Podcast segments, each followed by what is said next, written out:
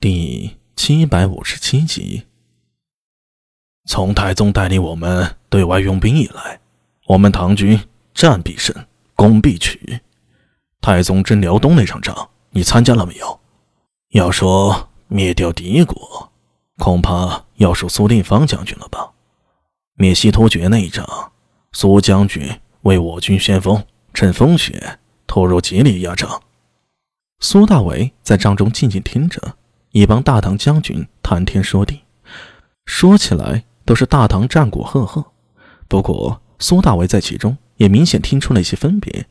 像苏定方、陈知节这种都是凭军功一步步爬上来的将军，他们代表的自然是寒门；而像王文度还一些将军啊，明显举止雍容，透着一股贵族式的优雅。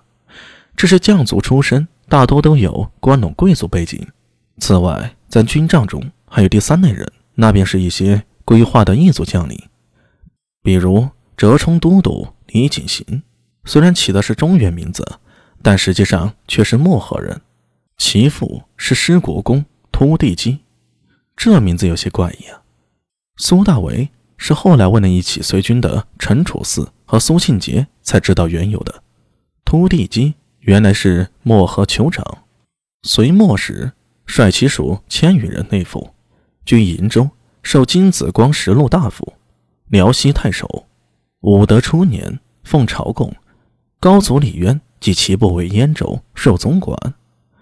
李黑闼叛乱时，突地基上书秦王李世民参与战事，后因战功封国公，徒步居昌平。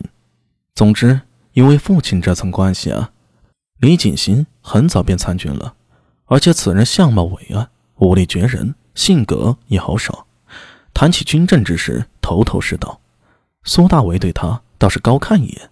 不过，作为一族将领，苏大为察觉他与帐中其他将领还是有些隔阂，这和苏大为想象中的有些不一样。原本受后世一些信息影响，他以为大唐内各族都是和睦相处，亲如一家。在长安城内或许是这样，但是在唐军中并没有那么简单。军队里还是个论资排辈的地方，除了军功、出身背景，还是有些影响的。只不过现在这些影响还不是那么明显，若非苏大为观察仔细，也不会发现。哎，大总管！正在苏大为耐心烤肉时，偷听到身旁一声喊，转头看去，刚好看到身材高大雄壮的李景行在人群中站起身来。向着吃着不亦乐乎的陈知节行插手礼，说道：“大总管，在下有事请教。”陈知节正在口中的动作微微一滞，继而狠狠咀嚼了几口，抬头冲李景行瞪眼道：“你小子想说什么？”“呃，大总管，此次征突厥事关重大，战机稍纵即逝，又和大军行进如此迟缓，每日耗费粮钱无数。”这样下去还如何？放肆！陈知节大怒，扬手将手中啃到半截的骨头狠狠掷在李景行的身上。你小子懂个屁呀！是你懂打仗，还是我老陈懂？给我退下去！总管，李景行还想申辩，忽觉旁边有人在拉自己的衣角，眼角一瞥，发现是苏大为。对于苏大为。他的感觉一直比较迷惑。据说此人之前是不良帅，在长安倒是破了好几桩案子，有些名头。但据他了解，这苏大为也是寒门良家子，家里好像并无军中背景。一个不良帅，怎么混进此次征西突厥之战了？不过看苏大为对自己比较亲善，他也没在世上多打听，谁还没点秘密在身上呢？他本来今天是编了许多话。想要献祭于大总管陈之杰，但是被苏大为这么一打断，略犹豫了一下，终于熄灭了争辩的心思，向陈之杰拱了拱手，满脸羞红的走出帐外。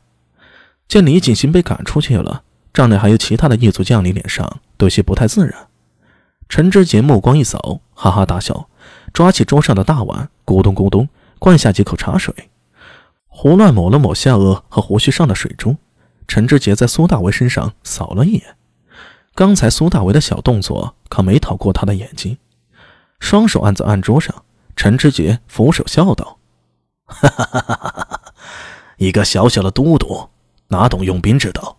自从跟了太宗，咱们老臣战必胜，攻必取，哪场仗不赢得漂亮？这次真突厥呀，大家都把心放进肚皮里。”见众人容色稍缓，陈知节继续吹嘘道：“贞观四年，魏国公令十万军北伐东突厥，那一战。”苏定方将军为前锋，一战灭了东突厥，请吉利可汗回长安，可谓痛快。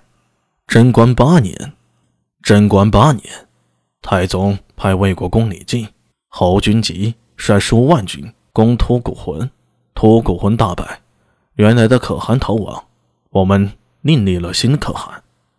贞观十三年，太宗派侯君集薛万彻灭了高昌国。贞观十九年。太宗率领众将打高句丽，一路势如破竹。后来遇东而还，办事途中，李靖、李道宗、薛万彻顺路又灭了薛延陀。说到这里，陈知杰用力一拍大腿：“跟着大唐打仗，大家都能闹到军功、钱财、女子，唾手可得，还担心个鸟啊！”